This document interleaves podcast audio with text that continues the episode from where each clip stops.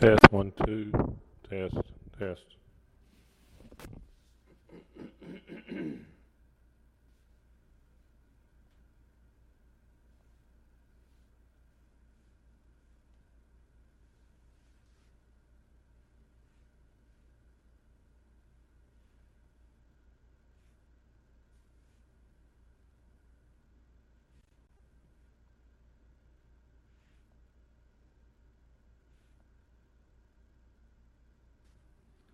Test, test, testing one, two. Test, test.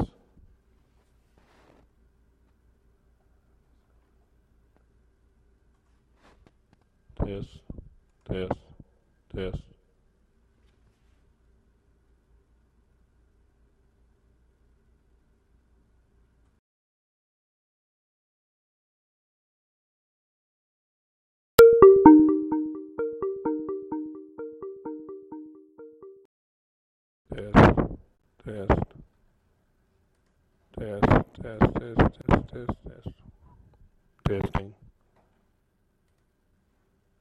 Testing, testing, testing.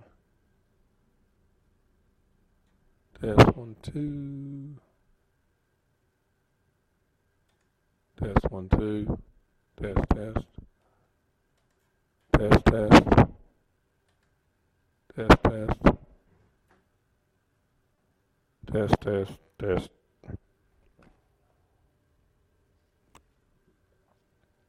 Test, test, test, test, test, test, test, test, test, test, test, test, test, test, test, test, test, test, test. Testing one, two. Testing one, two.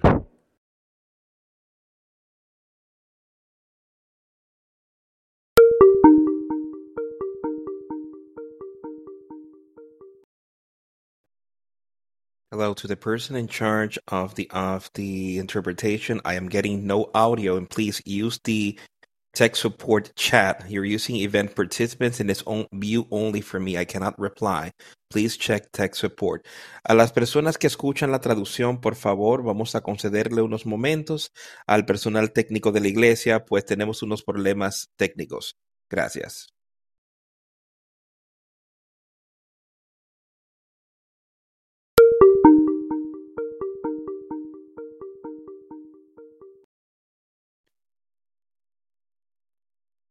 Please use the tech participants chat as I cannot reply on the event par- the tech support chat. I cannot reply in yours. I am using the translation channel to respond to you. Whoever is listening in Spanish and listening to me in English, please do not use event participants chat. Please use tech support.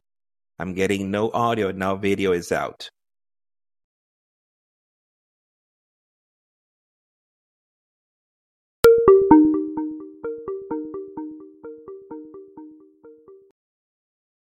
Cuando yo veo la sangre, cuando veo la sangre,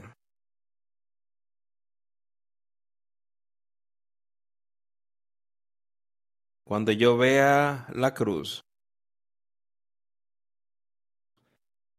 cuando pas, cuando la vea pasaré sobre ti. Oh, qué compasión, amor sin límite. Jesús tuvo el poder. Jesús es verdad. Jesús es verdad. Todos los que creen están libres de la tormenta. Entonces Él pasará sobre ti. Cuando vea la cruz, cuando vea la cruz,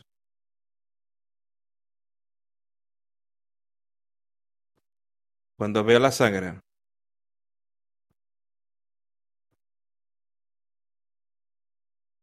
cuando vea la sangre, Yo pasaré, yo pasaré sobre ti.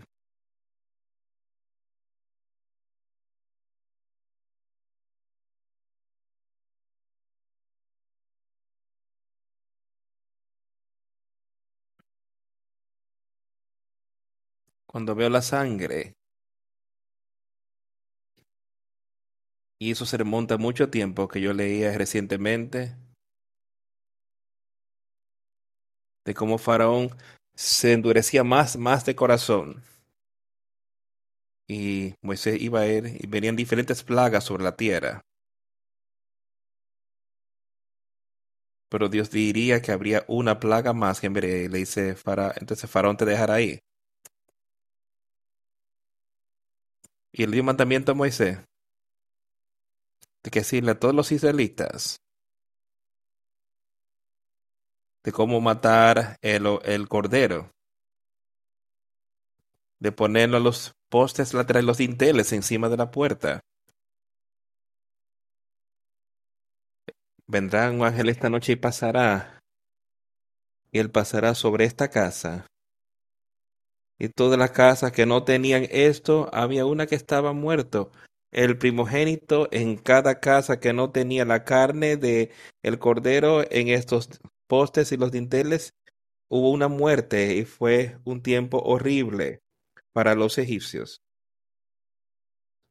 Pero aquellos, los mandamientos, aquellos que siguieron lo que Dios le había mostrado a Moisés que hiciera en aquel día, aquellos que siguieron eso, no hubo muerte ahí. Y entonces pudieron ir y salir de la tierra de Egipto. Y como Dios obró muchos milagros más, y como mucho más le rechazaron. Con todo lo que él había hecho. Aquellos que vieron, aquellos que pusieron las sangres en las puertas. Solo un poco después, estabas murmurando y quejándose de lo que Dios había hecho para ellos como Dios los había sacado y aquí estaban. Y, y aquí vienen Faraón y el ejército egipcio y nos destruirá. En vez de tener fe y ver que el Dios me acaba de proteger de este ángel de la muerte, me puede proteger de Faraón ahora. ¿No lo vieron así? ¿Y qué está en nuestra mente? El Dios que resucitó a Jesucristo de la tumba. que le dio poder sobre el pecado. ¿Puedes creer que Él te puede poder sobre el pecado? Tener conocimiento de tu corazón. ¿O estás rechazando como ya Él? Pero Moisés le ha dicho, quédate quieto y ve la salvación de Dios. Este pilar de fuego, pilar de vida, fue fue a, a detrás de los hijos de Israel que estaba guiando. Y fue detrás de protegerlo, de estar entre ellos y Faraón. Y no los veréis más. Yo lo destruiré como los hijos de Israel salían por el mar rojo Aquí viene Faraón con su poderoso ejército y dirá, yo puedo hacer lo mismo. Yo iré y destruiré a esta gente, o los traeré de regreso y hacerlos esclavos otra vez para mí. Ese es Satanás. Mira cuán engañoso fue Satanás. Ellos piensan que ve tú, logra estas cosas. Pero de repente el agua viene cerrándose, se le quitaban las ruedas a los carros y de repente ven que algo está mal y es el Dios de Israel que está hablando contra nosotros. Y lo que ocurrió. Después, los muros de agua se empiezan a caerse y todos son destruidos. Los hijos de Israel pudieron cruzar libremente sobre tierra seca y fueron protegidos. Satanás y Faraón. Faraón fue destruido. Y pudieron cruzar. ¿Y qué hicieron para cruzar? ¿Qué hicieron una vez? Comenzaron a murmurar y quejarse. Que Dios se había hecho por ellos. Olvidaron lo que Dios se había hecho con ellos y querían otra cosa. Para satisfacer su carne, cual fuese. Vamos a leer estas cosas y decir por qué. ¿Por qué no aceptar a Jesús o a Dios en aquel tiempo y lo que le estaba haciendo? Y adorarlo y seguirlo y escuchar sus mandamientos y hacerlos. Eso es lo que queremos y podemos ver cuán necios fueron ese por no seguir la palabra de Dios. Pero como está en nuestro día, yo no quiero que estemos buscando y pensando en otra gente. Yo quiero que pensemos justo en yo y justo contigo.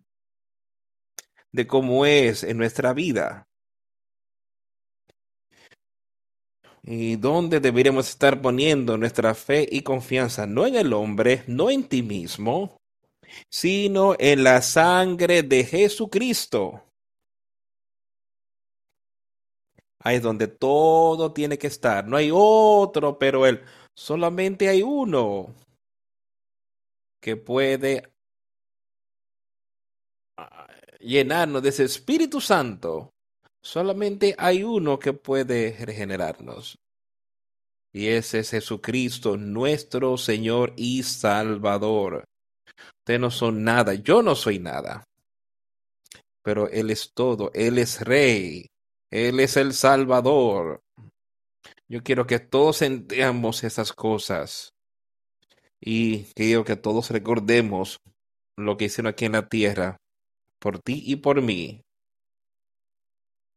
Y si no aceptamos eso y si no seguimos y si no vivimos conforme a cómo Él va a estar, no somos diferentes a aquellos que cayeron en el desierto y nunca vieron la tierra prometida. Y si no escuchamos y lo obedecemos, nunca veremos esa tierra prometida que Él ha prometido, vida eterna a todos aquellos que creen en Él, a todos aquellos que le aman. Él dice, si me amad, guardaos mis mandamientos, haz las cosas que le pido que hagas. Eso es lo que Él quiere que hagamos, que seamos obedientes, obediencia, y poner nuestra fe y confianza allí. Leamos, yo quiero que leamos en esta mañana y hablemos de lo que Él ha hecho por nosotros, lo que Él hará. Y este nuevo nacimiento yo quiero que no hay sustituto para esto. Y nos examinemos. Y estemos seguros. Ustedes han tenido, ha tenido ese nuevo asiento. Ha sido generado, ha sido hecho nuevo. Alguna gente lamento que temo que tú quizás digas, bueno, yo pertenezco a tal iglesia soy salvo. Eso no tiene absolutamente nada que ver. Ahora, tú tienes que pertenecer y estar con un grupo de gente que está enseñando y predicando el Evangelio. ¿Cómo debería ser? Sí, tienes que estar afiliado con este tipo de lugar.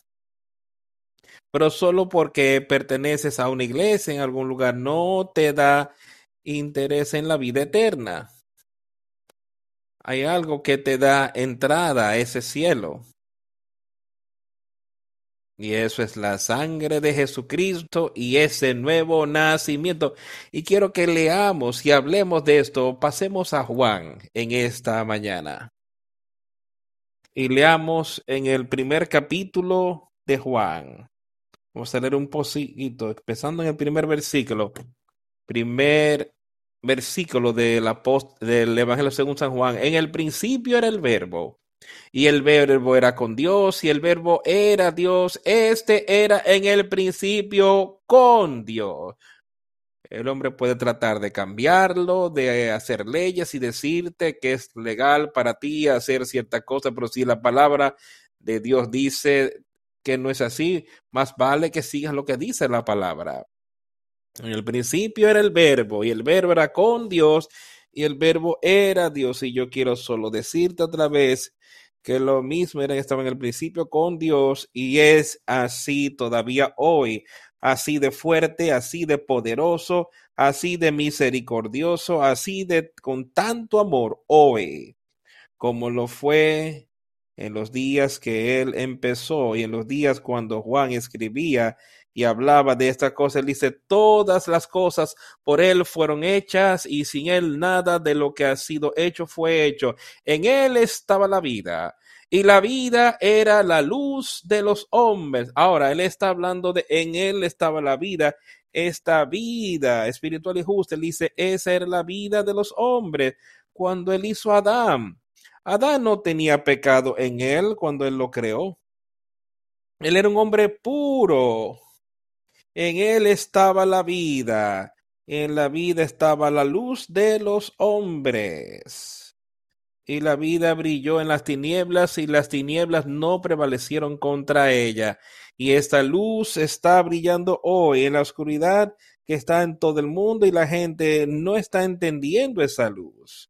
Ahora nosotros, esa luz está brillando justo frente a nosotros. Puedes entenderlo, puedes ver eso y saber lo que puede hacer por ti. Y acéptalo. No rechetes estas cosas y sea como, como dicen los hijos de Israel. Y había un hombre enviado de Dios cuyo nombre era Juan. Y aquí la obra de Dios que ocurría en aquel tiempo. Dice, había un hombre enviado de Dios. Yo creo que él ha tenido gente en quien él ha obrado así como Juan todo el tiempo antes de Juan, después de Juan. Y hoy él tiene a gente en la tierra a quien él les está enseñando y con quien él está obrando para ayudarlos a promover su reino aquí en la tierra. Pero los hombres amaron las tinieblas y despreciaron esa luz porque va contra sus caminos impíos. Aman el pecado es así en nuestra vida. ¿Queremos sacar el pecado totalmente de la vida o quieres simplemente jugar con los bordes? Había un hombre enviado de Dios, el cual se llamaba Juan, y Juan vino aquí y estaba predicando arrepentimientos de pecado, estaba bautizando, haciendo cosas que iban contra la palabra del hombre en aquel tiempo, pero él fue un hombre de Dios, él mismo vino como para dar testimonio de la luz, a fin de que todos los hombres pudiesen creer, creer por ahora de qué luz él estaba hablando, dando testimonio de la luz. Y esa es la luz de la que yo quiero darte testimonio hoy. Esa luz es Jesucristo y Él es el que vino aquí. Él es la única luz espiritual. Queremos que todos entiendan estas cosas y Juan estaba dando testimonio de salud. ¿Por qué? Porque él dice que todos los hombres, para que todos pudiesen creer por esa luz, por la luz de Jesucristo, por la sangre del Cordero, pudieras creer en él y estar sujeto a él y entonces tener ese nuevo nacimiento del cual hablaremos hoy. Él no era esa luz, o sea, Juan no era esa luz, pero fue enviado para dar testimonio de la luz. La luz era Jesucristo. Y Juan le dijo, no soy esa luz. Dijo, yo no soy esa luz.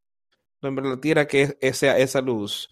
Pues predicar esa luz para ti, así como Juan puede enseñarle a la gente, pero yo no soy la luz. Él, Jesucristo, era la luz. Juan podía señalarle hacia la luz. Juan ni siquiera tenía el Espíritu Santo ahí dentro de él, como el pueblo lo tuvo después de él. Tú y yo hoy podemos ser llenos de ese Espíritu Santo y tener esa luz, más de lo que tuvo Juan en aquel día. Habrán obras más grandes, serían obras más grandes las que Juan haría y así hay eh, obras más grandes porque tú puedes tener poder sobre el pecado en esta carne, sobre esa carne. Puedes vencerlo.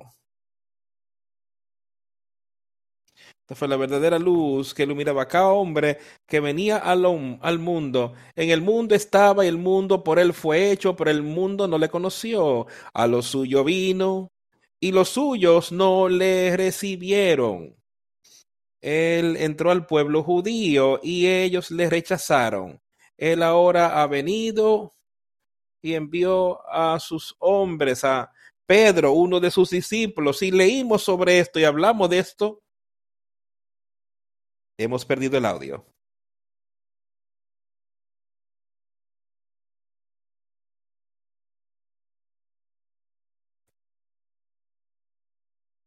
Pedimos disculpas a los que están escuchando la traducción, pero hemos perdido el audio de la iglesia.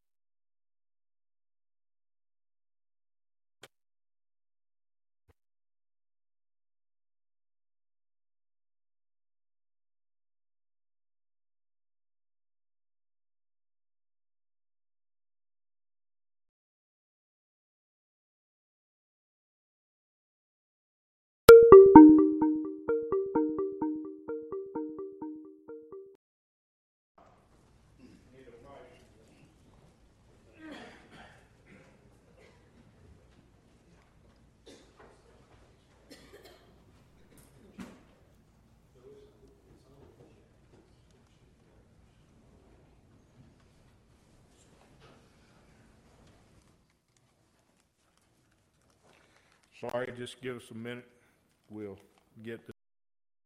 Perdón, denos un minuto para que por el micrófono, micrófono funcionara, pero ahora quiero que entendamos lo que está ocurriendo. Él vino a los suyos y los suyos no le recibieron.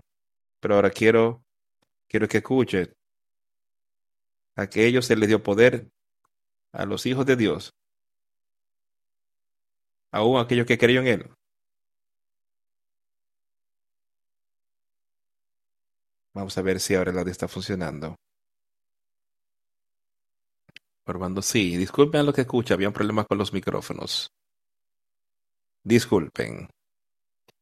Pero así como muchos le recibieron, a ellos les dio poder, potestad de ser hechos hijos de Dios, los, a los que creen en su nombre, los cuales no son engendrados de sangre, ni de voluntad de carne, ni de voluntad de varón, sino de Dios. Ah, quiero que sepamos, naciste tú aquí con ese nuevo nacimiento, nacido de Dios.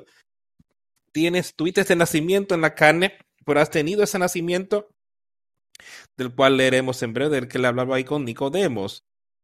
Y Juan estaba hablando de estas cosas en el principio, los cuales no nacieron de sangre, ni de la voluntad de la carne, ni del hombre, sino de Dios. Ahora eso es lo que se necesita. ¿Y qué le está diciendo ahora? Ahora, él vino a los suyos y los suyos no le recibieron. Ahora él está diciendo que aquellos que creyeron en él, que creyeron en su nombre, les dio la potestad de ser ellos hijos de Dios. Yo quiero que sepas, ¿qué tal hijos de Dios? Hay mal, que están todas estas cosas en el Hijo de Dios que tienen ese nuevo nacimiento. Pero la palabra fue hecha carne y moró entre nosotros y vimos su gloria, la gloria del unigénito del Padre, lleno de gracia y verdad, lleno de gracia y verdad. Está esto en nuestras vidas hoy. Quiero que te hagas estas preguntas.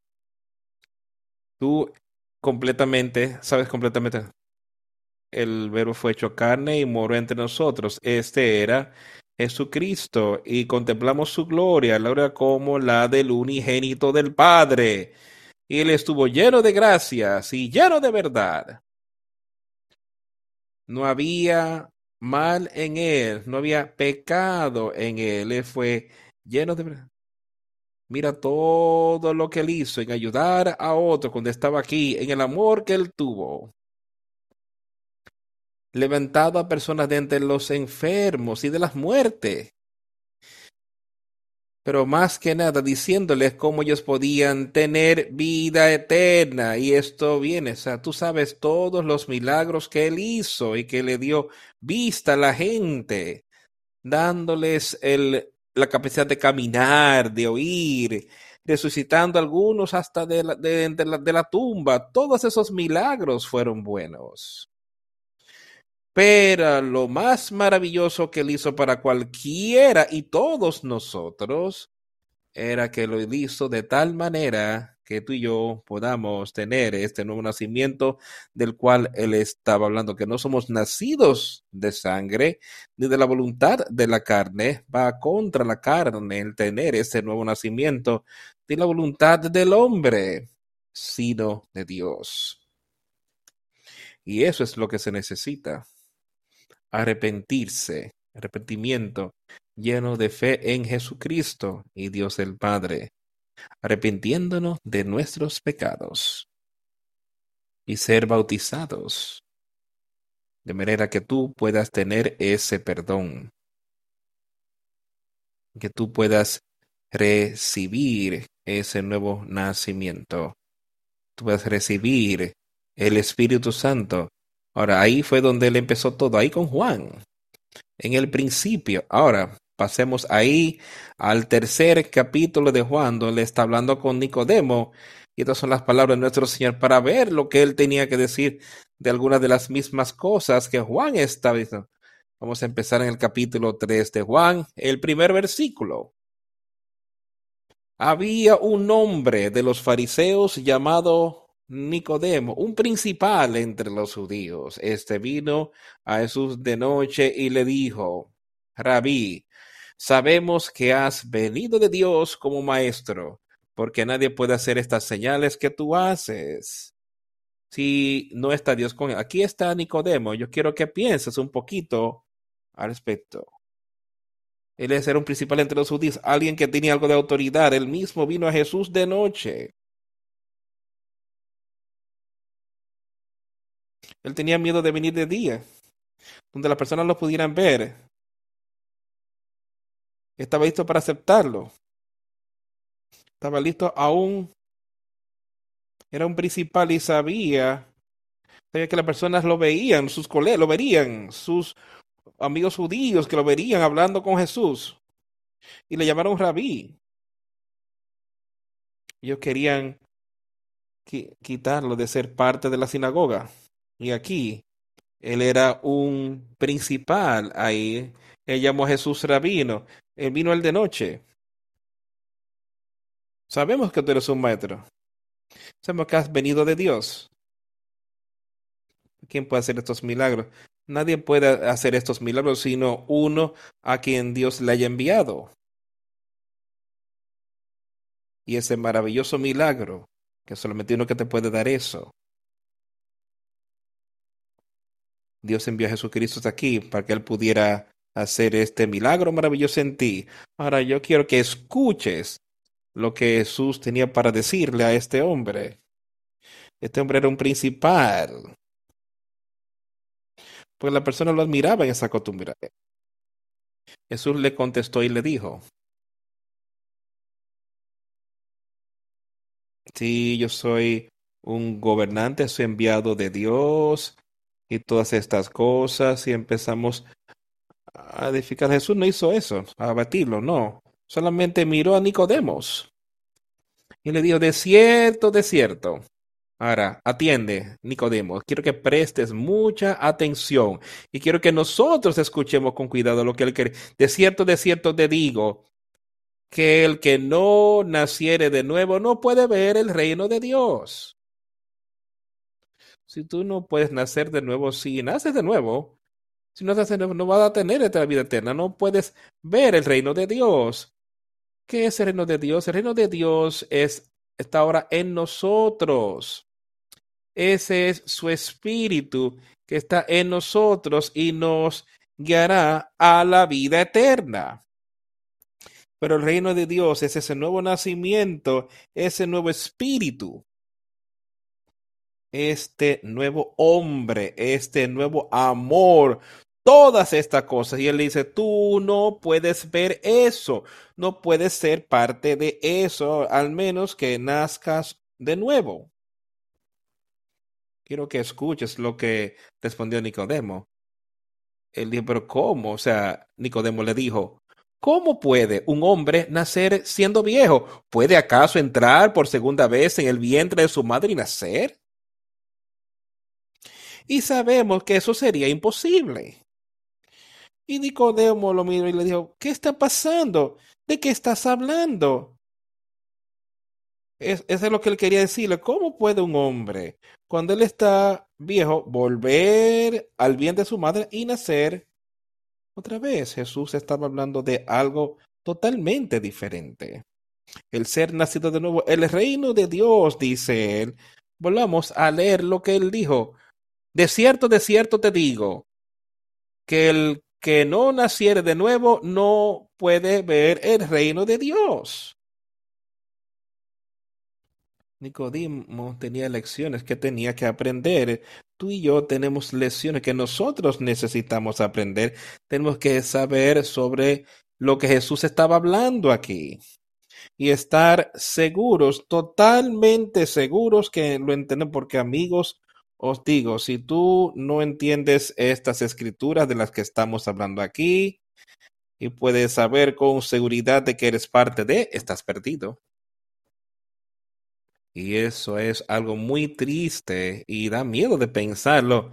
Pero yo sé que es un don de Dios que puedes tenerlo, dice él. Pero hay maneras para llegar a eso que debemos tener y absolutamente tenemos que tenerlos para entrar a ese reino. Jesús dijo, de cierto, de cierto digo que a menos que un hombre naciere de nuevo y del agua y del espíritu, no puede entrar al reino de Dios.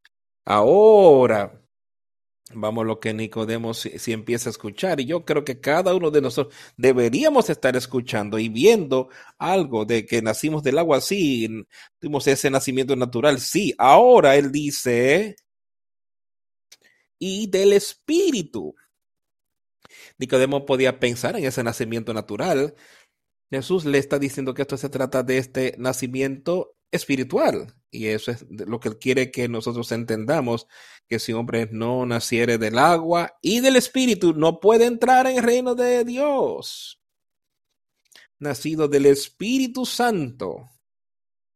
Aquello que es nacido de la carne, carne es. Aquello que nace del Espíritu, espíritu es. ¿Entiendes eso? Ahora, él estaba hablando con Nicodemos. Dijo, Nicodemo, tú estás pensando en la carne y la carne no puede volver al vientre. Yo estoy te hablando de el espíritu. La carne morirá y no será más. El espíritu vivirá por siempre. Ya sea en vida eterna en la gloria de Dios el Padre o en condenación eterna y alejado de la gloria de Dios.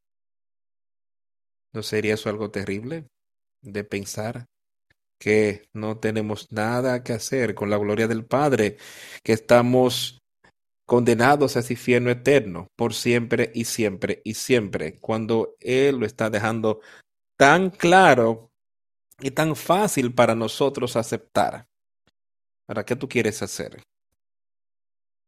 Eso es lo que él me está diciendo. Aquello que es nacido de la carne es carne. Y aquello que nace del espíritu, espíritu es. No os maravilléis que os dije, debe, debes nacer de nuevo. El viento sopla a donde va, donde oyes el sonido, y a donde va, pero no puede decir ni sabe de dónde viene ni a dónde va. Así es todo aquel que es nacido del Espíritu. No entendemos nada de estas cosas. Podemos notar diferentes cosas sobre el tiempo, podemos ver el viento, no, tú no sabes de dónde viene el viento, pero podemos ver que el hombre no sabe de dónde viene ese espíritu cuando lo ve en alguien más, pero el que sí lo ha recibido, él sabe y entiende de dónde vino. Viene de Dios el Padre por medio de Jesucristo, porque lo hemos aceptado creemos en Jesús y lo hemos aceptado y nos arrepentimos de nuestro pecado. Así es como podemos saber de dónde viene ese espíritu. Ahora, ¿cómo pueden estas cosas ser? Quiero que quiero su atención. ¿Cómo pueden ser estas cosas? Eso es lo que piensa, es lo que Nicodemo pregunta. ¿Hay alguien aquí hoy que no entienda? Escucha con cuidado cómo esto puede ser. Jesús le contestó y le dijo, ¿eres tu maestro de Israel y no conoces estas cosas? ¿No sabes esto? Y todos podemos gente aquí. Quizás personas que hagan otra persona o como puede ser cualquier otra. ¿Tú no entiendes esto? Jesús nos pide que hagamos hoy es de asegurar de que nosotros entendamos cómo podemos tener ese nacimiento espiritual, ese nuevo nacimiento que nos lleve a vida eterna. Nicodemo le contestó y le dijo, ¿cómo pueden ser estas cosas? Jesús le contestó y le dijo, ¿eres tú maestro de Israel y no sabes esto? De cierto, de cierto te digo. Sabemos lo que sabemos y damos testimonios a aquello que hemos visto y tú no y no recibís vuestro testimonio. Está esto en nosotros. Acabamos de hablar de esto de los hijos de Israel, de cómo ellos vieron estas cosas y ellos no creyeron. Entonces murmuraban y se quejaban. Ahora hoy tenemos este libro del cual podemos leer. ¿Crees? ¿Crees tú? Queremos que te hablemos lo que sabemos y damos testimonio de lo que hemos visto y no recibís nuestro testimonio. Si os he dicho de cosas terrenales, si no creéis, ¿cómo entonces creeréis si os dijere las celestiales? Nadie subió al cielo, sino el que descendió del cielo, el Hijo del Hombre que está en el cielo. Y él lo hizo, él, él descendió de Dios el Padre, vino de un lugar glorioso. Y déjame decirte algo ninguno de nosotros puede concebir hoy. Qué maravilloso es eso, de ser salvo. En nuestra mente frágil y débil, con ese nuevo nacimiento no puedes entender eso, pero solo pensar en las cosas maravillosas y gloriosas de ir a la vida eterna con Dios el Padre y todos los justos y en esta hermosa ciudad donde no hay nada que está mal, no hay nada sino hermosura y perfección. Y no hay nada sino perfección en esta gente que están ahí debido a la sangre de Jesucristo y porque siguieron a Dios. No hay pecado en el cielo, no será, no habrá pecado en el cielo cuando estemos ahí y es algo, un lugar de tanta gloria de pensar. Vamos a dejar que cosas carnales pequeñas aquí en esta tierra que nos alejen. Vamos a dejar que eso ocurra, amigos. Cuando lo ha dejado tan claro que yo os daré paz, os daré gozo, os daré a un consolador. Eso es lo que Él nos está diciendo. ¿Aceptarás eso? Y así como Moisés levantó a la serpiente en el desierto, así el Hijo del Hombre debe ser levantado para que todo aquel que en él cree no se pierda, mas tenga vida eterna. Hablamos de hecho tantas veces y hemos leído tantas veces de esto en el último año. Es increíble para mí lo que Dios nos ha prometido. Pero viene con esto que debemos tener primero aquello de lo que Él está hablando. Este nuevo nacimiento. Tiene que ser y cuando tengamos ese nuevo nacimiento, entonces somos cambiados. No somos la criatura que éramos antes, Porque de tal manera amó Dios al mundo que ha dado a su Hijo unigénito para que todo aquel que en él cree no se pierda, mas tenga vida eterna. Hemos lo leímos tantas veces. Las personas lo usan en todo el mundo, pueden citarla vez tras vez tras tras ver. Pero es lo único que pueden hacer, citarlo. No entienden sobre ese nuevo nacimiento. Yo estoy temeroso de que tenemos personas aquí mismo a quien pueden citar eso, pero tú realmente entiendes sobre ese nuevo nacimiento. Y no es solamente porque yo pertenezco a tal iglesia, es porque me he arrepentido de mis pecados, porque le he pedido a Jesucristo que sea mi Salvador. Eso es lo que yo he hecho, le he aceptado a Él y Él me ha dado este nuevo nacimiento a mí y ahora ese nuevo espíritu es lo que está obrando en mí y no va a ser obras malvadas, no será, no estará guiándome a cosas que no debería estar haciendo. Ese nuevo espíritu te va a dirigir hacia una obra justa.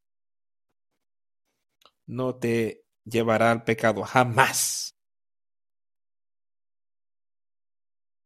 Porque no envió Dios a su Hijo al mundo para condenar al mundo, sino para que el mundo sea salvo por él. Para que todo el mundo fue condenado. Cada hombre, niño, niña, cual sea, mujer que esté aquí en la tierra o ha estado en la tierra, ha estado condenada al infierno pero Dios abrió camino para que cada uno, si quisiera, que saliera de eso, que tuviera esa vida eterna. ahora, em, ya que Jesús está aquí, eso es, para eso lo envió, para que el mundo, por medio de él, por medio de Jesucristo, pudiese ser salvo. Dice, el mundo es un enemigo para él, para Dios. El mundo es un enemigo. Para Dios, esa mente mundana. Aquel que cree en el cree no es condenado, pero el que no cree ya ha sido condenado porque no ha creído en el nombre del unigénito Hijo de Dios. Y esta es la condenación, que la luz vino al mundo y los hombres amaron más las tinieblas que la luz porque sus obras eran malas. Porque todo aquel que hace lo malo aborrece la luz y no viene a la luz para que sus obras no sean reprendidas. Mas el que practica la verdad viene a la luz para que sea manifiesto que sus obras son hechas de Dios. Amigos, estas son palabras de Jesucristo. O tú las aceptas como así y las aceptas como la verdad. Ahora escucha, esta es la condenación que la luz ha venido al mundo.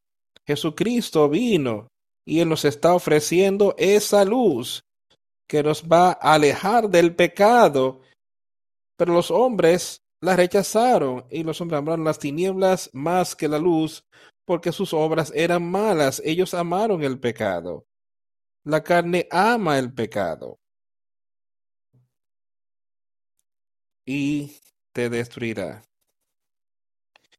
Pero Dios te ama y Él te ofrece poder sobre ese pecado por medio de Jesucristo por la luz de Jesucristo. Él dice, porque todo aquel que hace el mal odió, aborreció la luz. Y vemos esto hoy, prevaleciente en el mundo, como la gente odia a Jesucristo.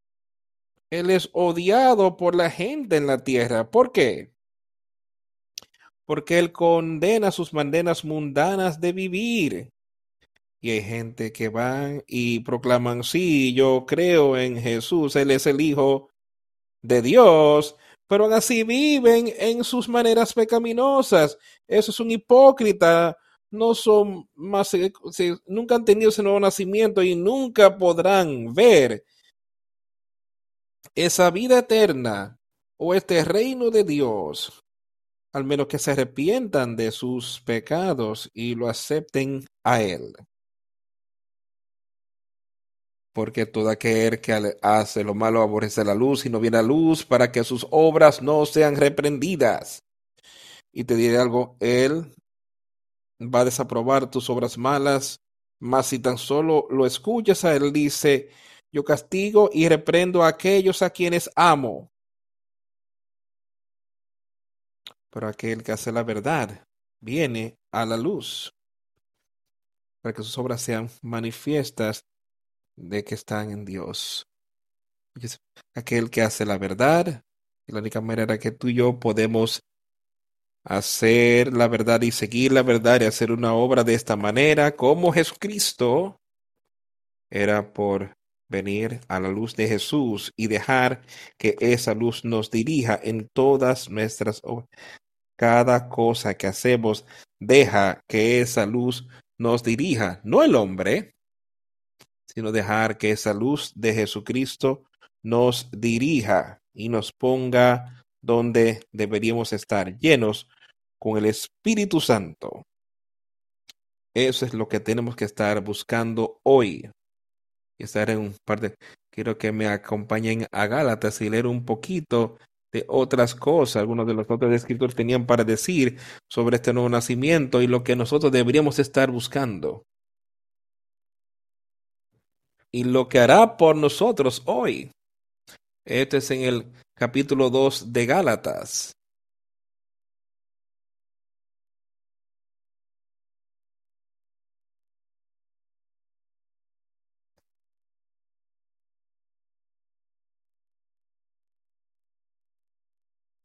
Vamos a empezar a leyendo en el versículo 16 del segundo capítulo de Gálatas. Sabiendo que el hombre no es justificado por las obras de la ley, sino por la fe de Jesucristo, nosotros también hemos creído en Jesucristo para ser justificados por la fe de Cristo y no por las obras de la ley. Por cuanto por las obras de la ley nadie será justificando y tú y yo jamás podemos ser justificados por nuestras buenas obras que nosotros haríamos por nosotros mismos. La manera en la que podemos recibir ese nuevo nacimiento es por fe y arrepintiéndonos de nuestros pecados. Él lo deja bien claro aquí. Pero si nosotros buscamos ser justificados por Cristo, también nosotros somos hallados pecadores. Es por eso Cristo, ministro de pecado, en ninguna manera. Si hay algo pecado en nosotros, así como buscamos ser justificados por fe. Eso está en nosotros, no está en el Espíritu Santo. Jamás ha habido ningún pecado en esto y nunca lo habrá. Si hay algo allí es en nosotros. Cristo no es el ministro del pecado. Nunca lo ha sido, nunca lo será. Dice Dios, de ninguna manera, que ni siquiera piensen en algo así. Para nada. Él dice entonces, porque si las cosas que destruí, las mismas cosas vuelvo a edificar, transgresor me hago. Porque yo, por la ley, soy muerto para la ley a fin de vivir para Dios. Con Cristo estoy juntamente crucificado y ya no vivo yo, mas vive Cristo en mí. Escucha lo que Pablo estaba diciendo. Pablo recordó que él tenía ese nacimiento, estaba en el camino a Damasco, le hemos hablado una y otra vez. Yo sé, yo con Cristo estoy juntamente crucificado. Cristo fue crucificado, crucificado por nuestros pecados en esa cruz. Todos nuestros pecados, Él los venció. Y Pablo le dice ahora, con Cristo estoy juntamente crucificado, estoy muerto a las cosas del mundo, estoy muerto al pecado. Dice, no obstante, por Cristo vivo. ¿De qué él está hablando? O sea, crucificado con Cristo, no obstante, yo vivo. Él está hablando de ahora vivo espiritualmente. Yo estoy vivo espiritualmente. Y puedo vencer, dice aún así, no yo, sino Cristo que vive en mí. Así es como Él está vivo, a causa de ese espíritu de Cristo. Él ha nacido otra vez con este espíritu que viene de Dios y la luz que ahora vivo en la carne, la vivo por la fe del Hijo de Dios, quien me amó y se dio a sí mismo por mí. Ahora, ¿está esto en nuestras vidas hoy, en nuestra vida diaria, amigos? ¿O es que nosotros estamos viviendo para satisfacer esta carne? Estoy haciendo las cosas, estoy viviendo como Pablo y, y como Jesús. ¿O vivo para satisfacer los deseos de la carne? Con Cristo estoy juntamente crucificado, no obstante, yo vivo. Sí no yo, sino Cristo que vive en mí lo que quiere cuando sepamos. Y tú tienes esa misma oportunidad hoy, y yo sé que podemos tenerla, que Él puede vivir en ti. Y la vida que ahora vivo en la carne, yo vivo por la fe del Hijo de Dios, quien me amó y se dio a sí mismo por mí. Ahora la vida que ahora vivo en esta carne, en mi trabajo diario, en mi comunicación con otra persona, o como puedas, Él dice que yo vivo, ahora vivo en la carne, vivo por la fe del Hijo de Dios. Yo vivo por esto, yo dejo que la fe que yo tengo en Él, sabiendo que Él me guiará y me dirigirá. Si lo pongo en sus manos, dice, lo escribiré en tu mente y lo pondré en tu corazón. Es lo que quiero que tú hagas. Esa es la fe que Pablo tenía en Él. Quien me amó, Jesucristo me amó, y quien te ama a ti. Y se dio a sí mismo por nosotros. Él se dio a sí mismo. Él se dio, él dio todo, él lo todo lo pagó por nosotros, por ti y para mí. No hay razón para no tenerlo. Sino examínate. ¿Has lo tienes? ¿O todavía quieres ser como el mundo, actuar como el mundo, vestirte como el mundo, ir a donde el mundo vaya, hablar como el mundo habla? Todas estas cosas, ¿es eso lo que quieres? ¿O que quieres lo que Pablo dijo? Yo vivo, yo vivo, mas no yo, sino Cristo que vive en mí. ¿Tú quieres que Él viva en ti hoy? ¿O quieres que los deseos de la carne vivan en ti? ¿Tú quieres que Satanás viva en ti? Yo no frustro la gracia de Dios. Porque si la justicia viene por la ley, que Cristo, está, Cristo entonces en vano murió.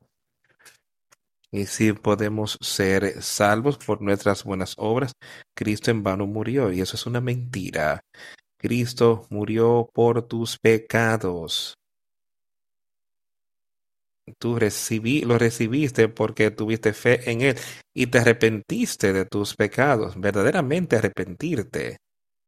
Y ahora ese nuevo nacimiento, ese nuevo espíritu está obrando en ti, así como Pablo dije que yo vivo ahora porque tengo ese nuevo espíritu en mí.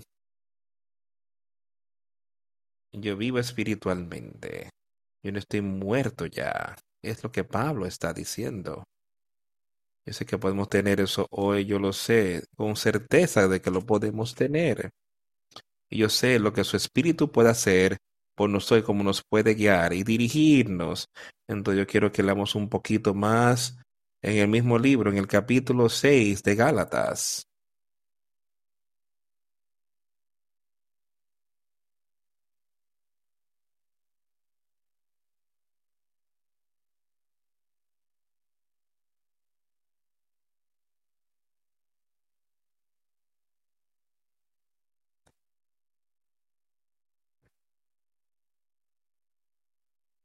Vamos a empezar a leer en el versículo 12. Dice así, capítulo 6 de Gálatas, versículo 12. todo lo que quieren agradar en la carne, estos os obligan a que os circuncidéis solamente para no pase, padecer persecución a causa de la cruz de Cristo. No quieren sufrir esto, quieren darle gloria en el cuerpo, ellos quieren sentir como que ellos pueden hacer una buena obra por sí mismos. No quieren sufrir la persecución para la cruz de Cristo. Y le digo, hemos sido muy afortunados en este mundo en nuestro país. Pero creo que esto en nuestra vida veremos esto cambiar. ¿Estás dispuesto? ¿Estás dispuesto a ser perseguido por la cruz de Cristo? Hay personas en el mundo hoy que dan su vida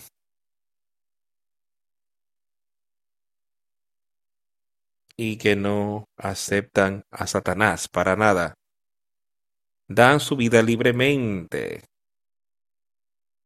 porque saben que cuando esa luz se vaya, ahora se alejan de la tentación y no, no han considerado ni por un momento, ellos sufren.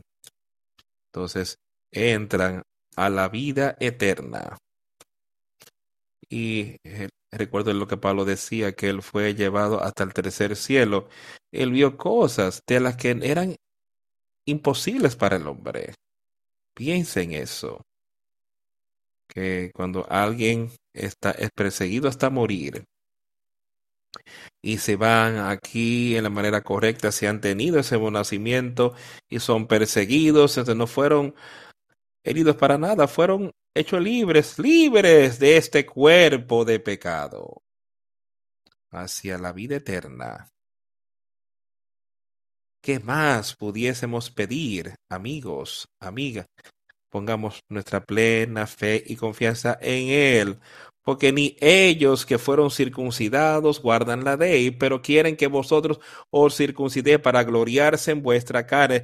Pero lejos esté de mí gloriarme, sino en la cruz de nuestro Señor Jesucristo, por quien el mundo me es crucificado a mí y yo al mundo. Pablo otra vez mencionando esto, pero que Dios evite que yo me gloríe en, mi propia obra, la obra que él había hecho. Y Pablo había hecho una obra maravillosa. El Espíritu de Dios había una obra maravillosa en Pablo. Pudo haberlo exaltado. Él no fue exaltado para nada, solamente de ninguna manera que yo me fuera a gloriar, excepto en la cruz de nuestro Señor Jesús, en quien el mundo es crucificado para mí. Yo y yo al mundo. ¿Entiendes de lo que él está hablando aquí? ¿Tú entiendes cómo él dice, yo estoy crucificado por Jesucristo? Él ha tomado, él ha quitado ese pecado yo estoy muerto al pecado ahora, pero vivo para Jesucristo, porque en el mundo es crucificado para conmigo y yo al mundo. Él tiene poder sobre eso. Tiene poder sobre el mundo, porque en Cristo Jesús ni la circuncisión vale nada, ni la incircuncisión, sino una nueva criatura. ¿Entiendes? ¿Sabes lo que eso quiere decir? Dice que en Cristo Jesús ni la circuncisión vale nada, no vale nada, ni la incircuncisión. Eso no tiene nada que ver con tu salvación, dice él. Sino una nueva criatura, sí. ¿Cómo tienes esa nueva criatura? Vuelve y lee ese tercer capítulo otra vez y lee lo que Pedro le digo en el segundo capítulo de Hechos.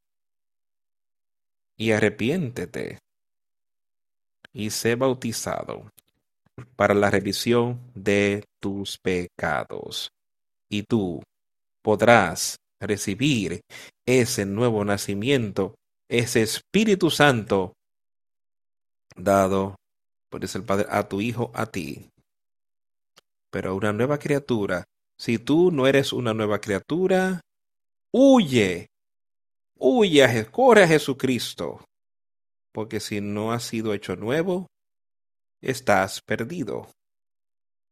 Así como muchos caminan conforme a esta regla, paz a vosotros y misericordia y sobre el Israel de Dios, así como muchos caminan hacia las cosas de las que hemos estado leyendo hoy, que cumplen con ello. Esa es la nueva regla, siendo hechos nuevos, una nueva criatura ahora.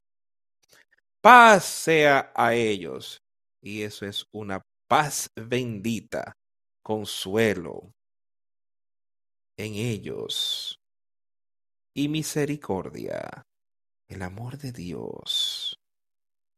Sobre el Israel de Dios, el Israel de Dios, el pueblo escogido de Dios es cualquiera que haya aceptado a Jesucristo. Ahora somos un escogido de Dios, somos parte de su pueblo, somos hijos de Dios. De aquí en adelante que ningún hombre me atribule, porque yo llevo en mi cuerpo las marcas del Señor Jesucristo. Amigos, la gracia de nuestro Señor Jesucristo sea con vuestro espíritu. Amén. Que las, las marcas del Señor Jesucristo estén en tu cuerpo.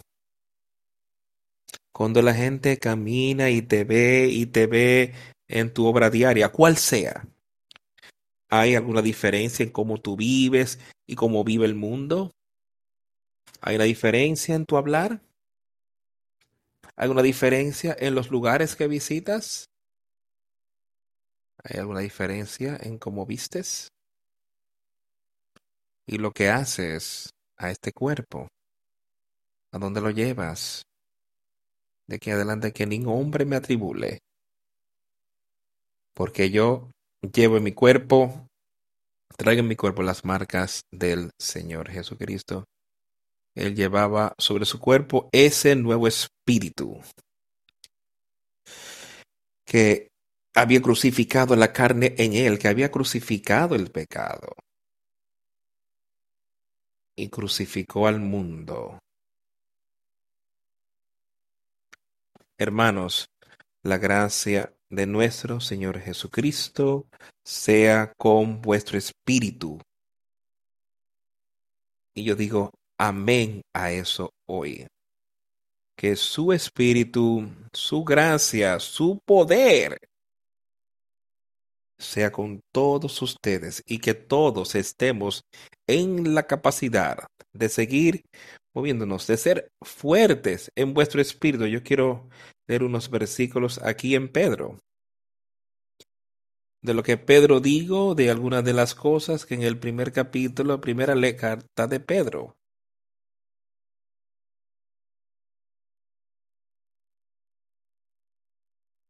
Empezando en el versículo 18, primer capítulo de Pedro. Primera de Pedro 1, 18. Sabiendo que fuisteis rescatado de vuestra vana manera de vivir, la cual de sus conversaciones vanas, recibida por tradición de vuestros padres. Ahora le estaba hablando de esta gente justa. Él dice, ustedes no fueron redimidos con cosas corruptibles del mundo. Eso no es lo que te ha redimido para vida eterna, sino con la preciosa sangre de Cristo, como de un cordero sin mancha y sin contaminación, así como fuisteis redimidos. Y, y se remonta de regreso y hablamos de cómo la sangre del cordero redimió a esta gente de la tierra de Egipto. El ángel de la muerte no tuvo poder sobre aquellos que tenían la sangre del cordero y el ángel de la muerte no tendrá poder sobre nosotros si tenemos la sangre del cordero Jesucristo lavándonos espiritualmente y sanándonos totalmente espiritualmente sino con la sangre preciosa de Cristo como un cordero sin mancha y sin contaminación, ya destinado desde antes de la fundación del mundo, pero manifestado en los postreros tiempos por amor de vosotros. Él vino aquí a la tierra y todas sus obras fueron manifiestas para ti quien por él y mediante el cual creéis en Dios, quien le resucitó de los muertos y le ha dado gloria para que vuestra fe y esperanza sean en Dios. Habiendo purificado vuestras almas por la obediencia a la verdad mediante el Espíritu para el amor fraternal no fingido, amaos unos a otros entrañablemente de corazón puro. ¿Cómo podemos tener eso? Todavía solamente queda una manera que es por la sangre del cordero, que siendo salvos, siendo redimidos de este cuerpo corrompible a este cuerpo incorruptible, nacidos de nuevo, no de simiente corruptible, este primer nacimiento es corruptible, este cuerpo volverá a la corrupción, nacidos de nuevos no de simiente corruptible, sino de incorruptible, por la palabra de Dios, que vive y permanece para siempre. La palabra de Dios, y leíamos anteriormente que la palabra de Dios fue hecha carne en Jesucristo, quien vino aquí. Ahora sí, podemos tener esa palabra de Dios, ese Espíritu de Dios en nosotros, y ser redimidos para vida eterna por la palabra de Dios que vive y permanece para siempre. Porque toda carne es como hierba y toda la gloria del hombre como flor de la hierba. La hierba se seca y la flor se cae. Vemos estas cosas ocurrir, mas la palabra del Señor permanece para siempre. La palabra del Señor no es como las cosas de esta tierra, aun este cuerpo y todas las demás cosas que vemos todo esto es temporal y pasarán, mas la palabra del Señor permanece para siempre. Y esta es la palabra que por el Evangelio os ha sido anunciada. Y amigos, esta es la palabra que por el Evangelio te ha sido predicada a ti hoy. Puedes aceptarla, puedes decir que puedes rechazarla, puedes hacer todo tipo de cosas, puede decir, bueno, esto es algo que el hombre no lo es, es la palabra de Dios que ha sido leída en este discurso en ti y es su, son sus verdades. Y tú puedes tener vida eterna.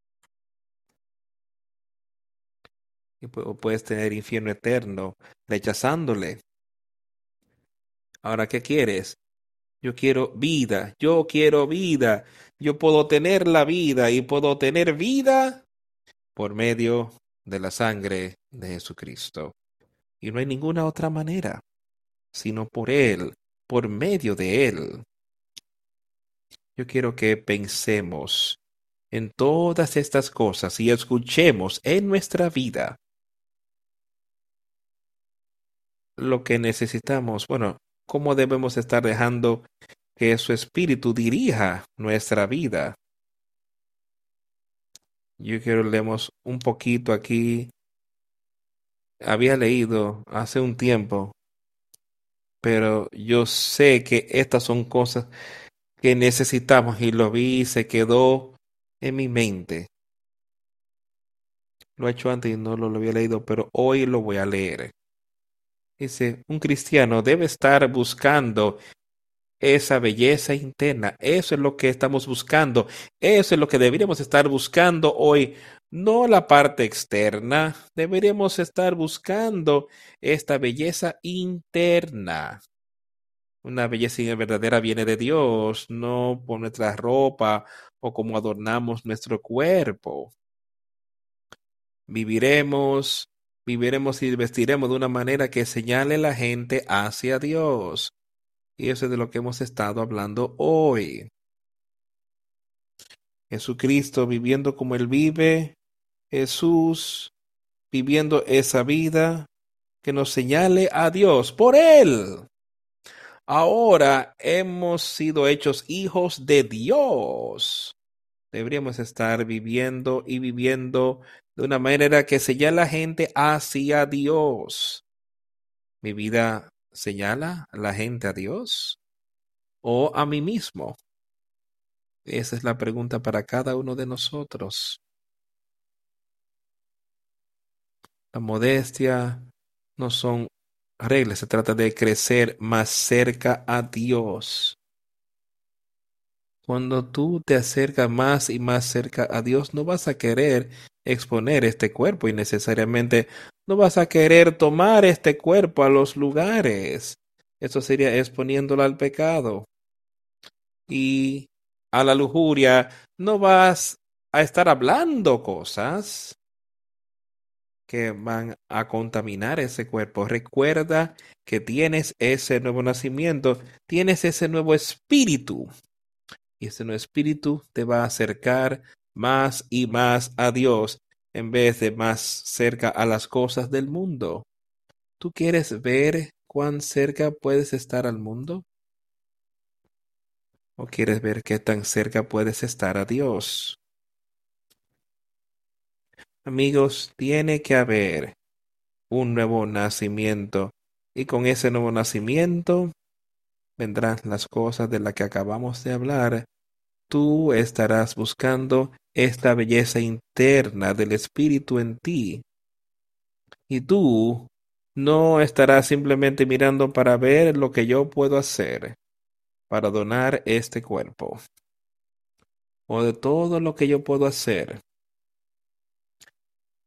para poner escritos por doquier o imágenes o lo que yo quiero sobre mi cuerpo. Tú estarás tratando de adornar este cuerpo con el Espíritu de Dios. Y viviremos y nos vestimos de manera que señale la gente hacia Dios, no al mundo. Y recordando que la modestia no es solamente en la ropa, la modestia es en todo lo que hacemos. La modestia trata de crecer más cerca a Dios. La modestia es un cambio de vida debido a que tú tienes un nuevo espíritu y te guiará a la victoria. A mí me gusta la victoria. Podemos tenerla. Él vino no para condenarnos, Él vino para salvarnos. Oye su palabra. Acepta su palabra. Permanece en ella hoy. Y si nos podremos ver del otro lado, en victoria. Vamos a concluir este servicio cantando el 325, la roca sólida, roca firme. Y esta es una roca firme de la que hemos hablado hoy. Y si hay alguien que quisiera realizar este compromiso, pase al frente y seamos unos. Pasa al frente y así alcanzarás la victoria en Jesucristo. 325. Roca firme, roca sólida.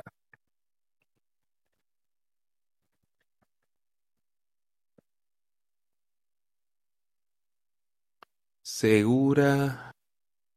Mi esperanza está construida sobre más nada que la sangre y la justicia de Jesús. Y en toda tormenta y viento turbio, mi ancla segura en él está. Cristo, mi roca, sobre Cristo la roca firme estoy. Todo lo demás es arena que se hunde. Todo lo demás es arena que se hunde.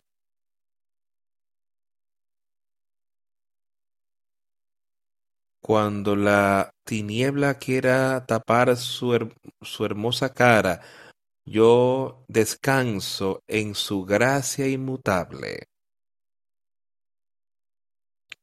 en toda tormenta y viento y tempestad. mi ancla en él segura está.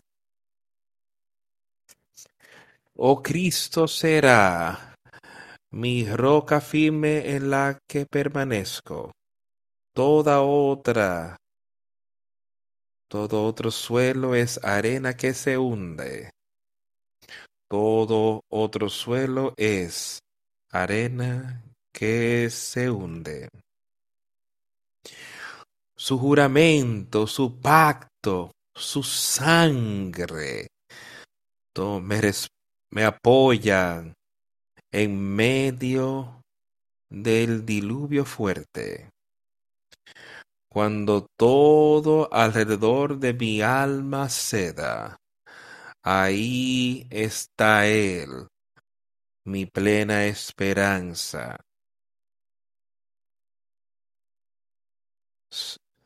Sobre Cristo la roca sólida, firme estoy. Todo otro suelo es suelo que se hunde. Todo otro suelo es arena que se hunde. Cuando Él llegue con sonido de trompeta, que en Él pueda yo ser hallado, vestido solo en su justicia. Ahí, sin mácula, estaré frente a su trono. Sobre Cristo, la roca firme estoy. Todo otro suelo es arena que se hunde. Todo otro suelo es arena que se hunde.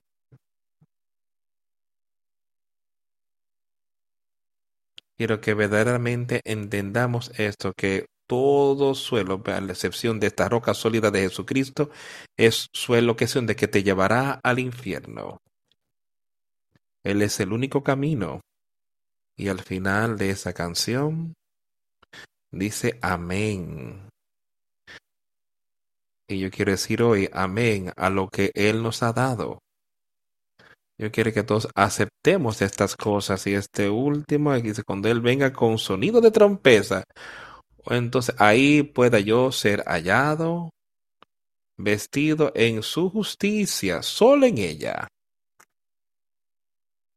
Eso es lo que podemos tener con ese nuevo nacimiento, solo por la sangre de Jesucristo. Esa roca, sobre esta roca firme estoy. Amén. Oremos. A Dios el Padre, gracias te damos por todo lo que nos has dado. Gracias por tus maravillosas palabras de vida que tú has derramado con tanto amor. Y yo ruego de que no caiga sobre oídos sordos, sino sobre oídos donde la gente pueda oírlo y entenderlo y correr a ti. Que tú puedas tener esa vida eterna y tener esa paz, tener ese consolador que todos podemos tener. Dios sé con todos que están batallando en el día de hoy. Ayúdanos a conocer el camino y muéstranos cómo podemos ser una herramienta tuya para animar a otros, a enseñarnos a ser siervos tuyos en esta tierra, usar las cosas que tú has confiado en nuestras manos, que otros puedan ver y conocer tu palabra.